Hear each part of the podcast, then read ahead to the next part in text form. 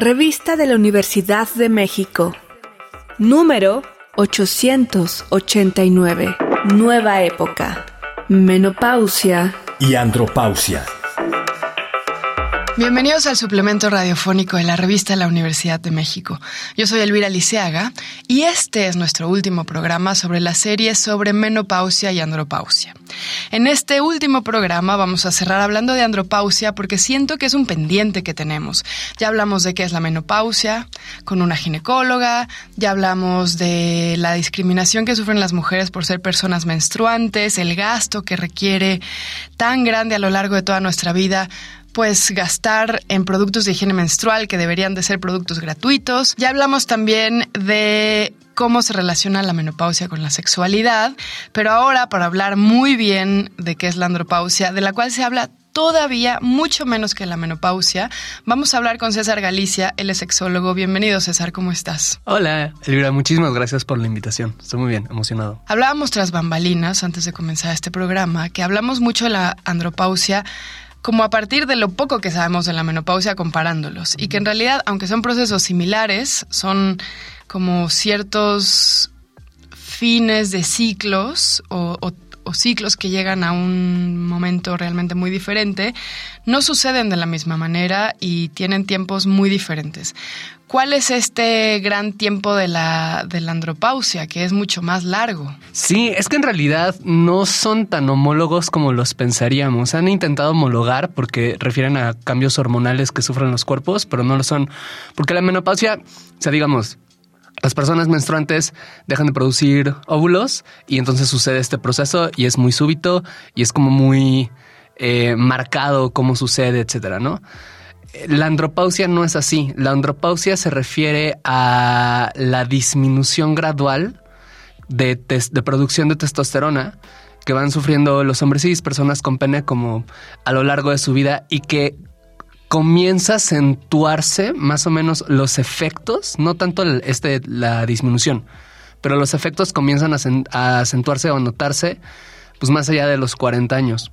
En realidad este proceso de disminución de testosterona, que es alrededor del 1% por año más o menos, inicia, algunos investigadores lo han colocado como hasta a partir de los 30 años, ¿no? Más o menos alrededor de los 30 años, los hombres progresivamente vamos a dejar de producir testosterona, 1% al año, y se van a comenzar, hasta que pues, nos muramos, y se van a comenzar a notar estos efectos de una manera más visible pasados los 40. ¿No?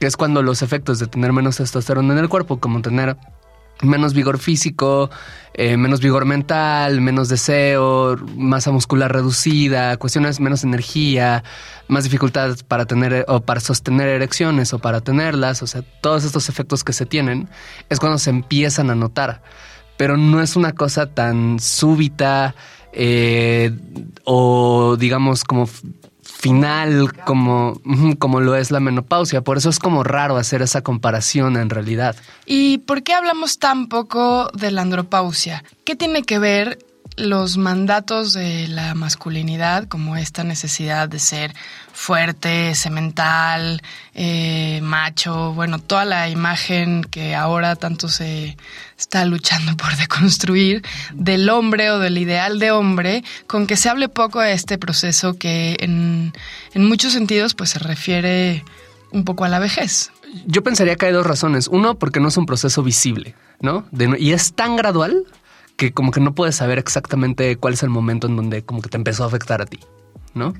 Pero dos, creo que sí tiene que ver mucho esto que mencionas como de los mandatos de la masculinidad, porque finalmente, aunque en la vejez todas las personas vamos a perder eso, como vigor físico, mental, etcétera, es algo que va en contra completamente de lo que es la idea de un hombre. ¿No? Que debería ser fuerte, que debería ser este, capaz, que debería tener ciertas habilidades, que debería, etcétera, etcétera, etcétera, ¿no? Y en, eh, eh, o sea, este proceso creo que es como una especie de tabú, ¿no? Es como una especie de, como si no lo nombro no existe, si no lo veo no existe, o si ya lo empiezo a notar en mi cuerpo debe ser por otra cosa, ¿no? O, o sea, por ejemplo, una cosa que es como muy interesante es que eh, en Estados Unidos sobre todo, Existen tratamientos como para hombres andropáusicos que tienen que ver con subir tus niveles de testosterona. Pero no necesitas eso. Eso es medicalizar tu cuerpo para un proceso que no necesitas, porque lo natural para tu cuerpo es precisamente eso. Es, lo natural, es lo saludable, es lo absolutamente normal.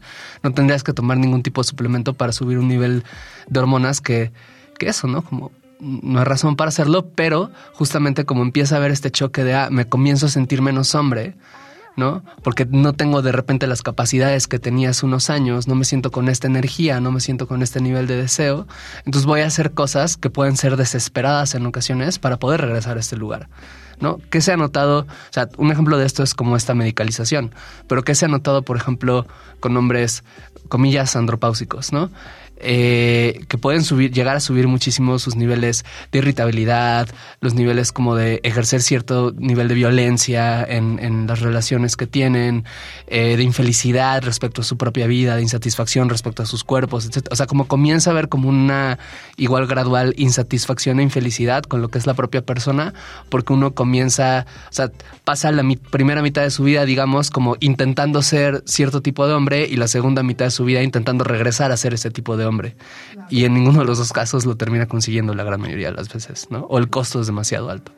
Y dime una cosa, se Así como en los feminismos se está tratando de visibilizar la menopausia y sus etapas y se está tratando de revalorar pues ciertas edades eh, que normalmente discriminamos, como las edades mayores, y se está encontrando pues formas de no perder la sexualidad, de recuperar el deseo, de amar el cuerpo que cambia y que, no sé, que de pronto está un poco más flojo, un poquito más manchado, yo qué sé.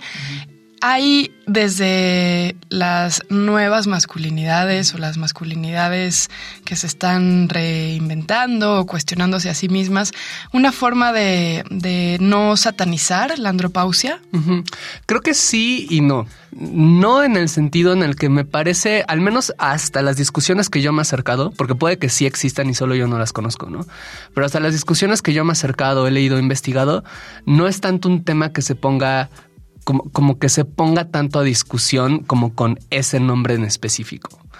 Pero creo que sí en el sentido en el que todo el trabajo que se hace desde este paradigma como de cuestionar la masculinidad, pues indirectamente está tocando ese tema o está como beneficiando a los hombres mayores o los, o los hombres que estamos creciendo y algún día seremos mayores, ¿no? Porque justamente cuando cuestionas el centro, la raíz de lo que es esta masculinidad hegemónica, pues lo que acabas haciendo, entre muchas cosas, es que le vas quitando ese peso. Y por lo tanto, lo esperado, lo, que yo pensaría que debería suceder, es que conforme los hombres vayamos creciendo y vayamos teniendo estos cambios corporales y nos vayamos enfrentando a ellos, vamos a tener como mejores recursos que la rabia para poder enfrentarlos, ¿no? Simplemente, o sea, creo que, por ejemplo, un tema que sí se discute mucho desde este paradigma es el tema de que los hombres no solemos ir al doctor, ¿no? No solemos cuidarnos nuestra salud física. Y entonces creo que esto, estas discusiones, aunque no hablen específicamente de andropausia, creo que pueden ser, creo que facilitan que de repente un hombre de 40 y algo años que empieza a notar algo raro en su cuerpo vaya al doctor, ¿no? Y dice, ah, mira, es por esto. Ah, ok. Y entonces como que ya tengo esta primera entradita para poder normalizar este proceso natural. Toda la vida nos dicen que los hombres también tienen ciclos en la vida cotidiana, como las mujeres tenemos la menstruación, ¿no? Durante estos años mucho antes, en los 20, en los 30, se ve estos ciclos, los hombres tienen, están en contacto con estos ciclos porque, porque no parece. Es que es un misterio. O sea, yo diría que no hay suficiente investigación como para asegurar que existen estos ciclos y además el impacto que tienen en, en, el, en los cuerpos y mentes de los hombres. O sea, existe investigación, existen teorías, existen hipótesis, existen razones para creer que algo así sucede simplemente por como los, el funcionamiento endocrino de todos los cuerpos, etcétera. Pero no existe como un cuerpo suficientemente sólido como para decir, ah, mira, sí los conocemos, ¿no? Lo que pasa es que no los hemos dado a conocer. Ese es un gran, grave problema porque podría ser que sí. O sea, de nuevo, hay razones para creer que los hombres tenemos ciclos eh, si no similares, por lo menos algún tipo de ciclo relacionado con el proceso de nuestras hormonas en el cuerpo. pero no lo sabemos como del todo. Y si existen, tampoco sabemos cuáles son sus alcances. El ejemplo ahorita es de nuevo la andropausia, ¿no? En donde, claro, sí existe una disminución del 1% de testosterona al año, que claro que tiene varios efectos, pero la mayoría de ellos, sus efectos son sociales, tienen que ver en realidad no tanto con lo que el golpe hormonal le hace al cuerpo, por decirle de alguna manera burda, sino por cómo la persona reacciona con sus propias expectativas de lo que debería de ser en tanto hombre, con lo que está sucediendo en su cuerpo. Qué interesante. Nunca había visto como ese otro lado, porque muchas cosas, por ejemplo, miles de medicamentos están probados o son investigados en hombres. Entonces luego se ve que tienen efectos como, bueno, la vacuna contra el COVID, ¿no? Luego se ve que tienen efectos hormonales en las mujeres, en sus ciclos o algo así. Se dice, bueno, es que no se había probado en mujeres. entonces esa discriminación nos hacía bastante daño y entonces ahora se está también luchando por tratar de que se experimente de manera diferente en cuerpos de hombres y de mujeres. Pero no había visto que cosas tan importantes eh, de los hombres todavía no se investiguen, ¿no? Claro, y, y creo que ahí sí tiene que ver muchísimo...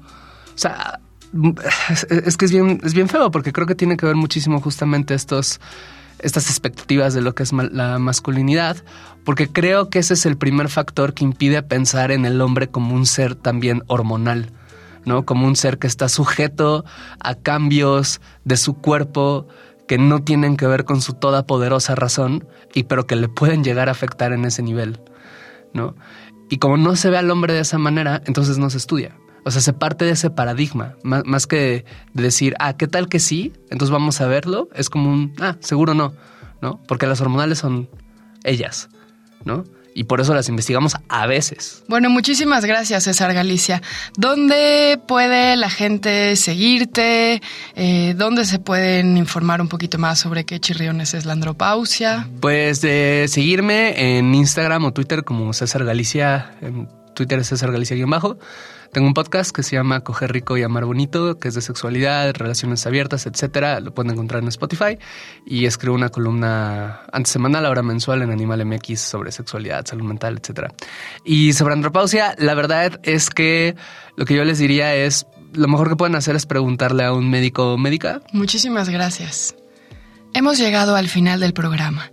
Si quieren leer más sobre menopausia y andropausia, les recomendamos los artículos Nunca se sabe a cuántos likes de cogerse está, de José Eugenio Sánchez, y Nuestras vidas son nuestras hormonas, de Leslie Portocarrero. Ambos artículos se encuentran en el número de este mes de la revista de la Universidad de México. Pueden consultarla gratuitamente en www.revistadelauniversidad.mx. En Twitter, en Facebook y en Instagram nos encuentran como arroba revista-unam.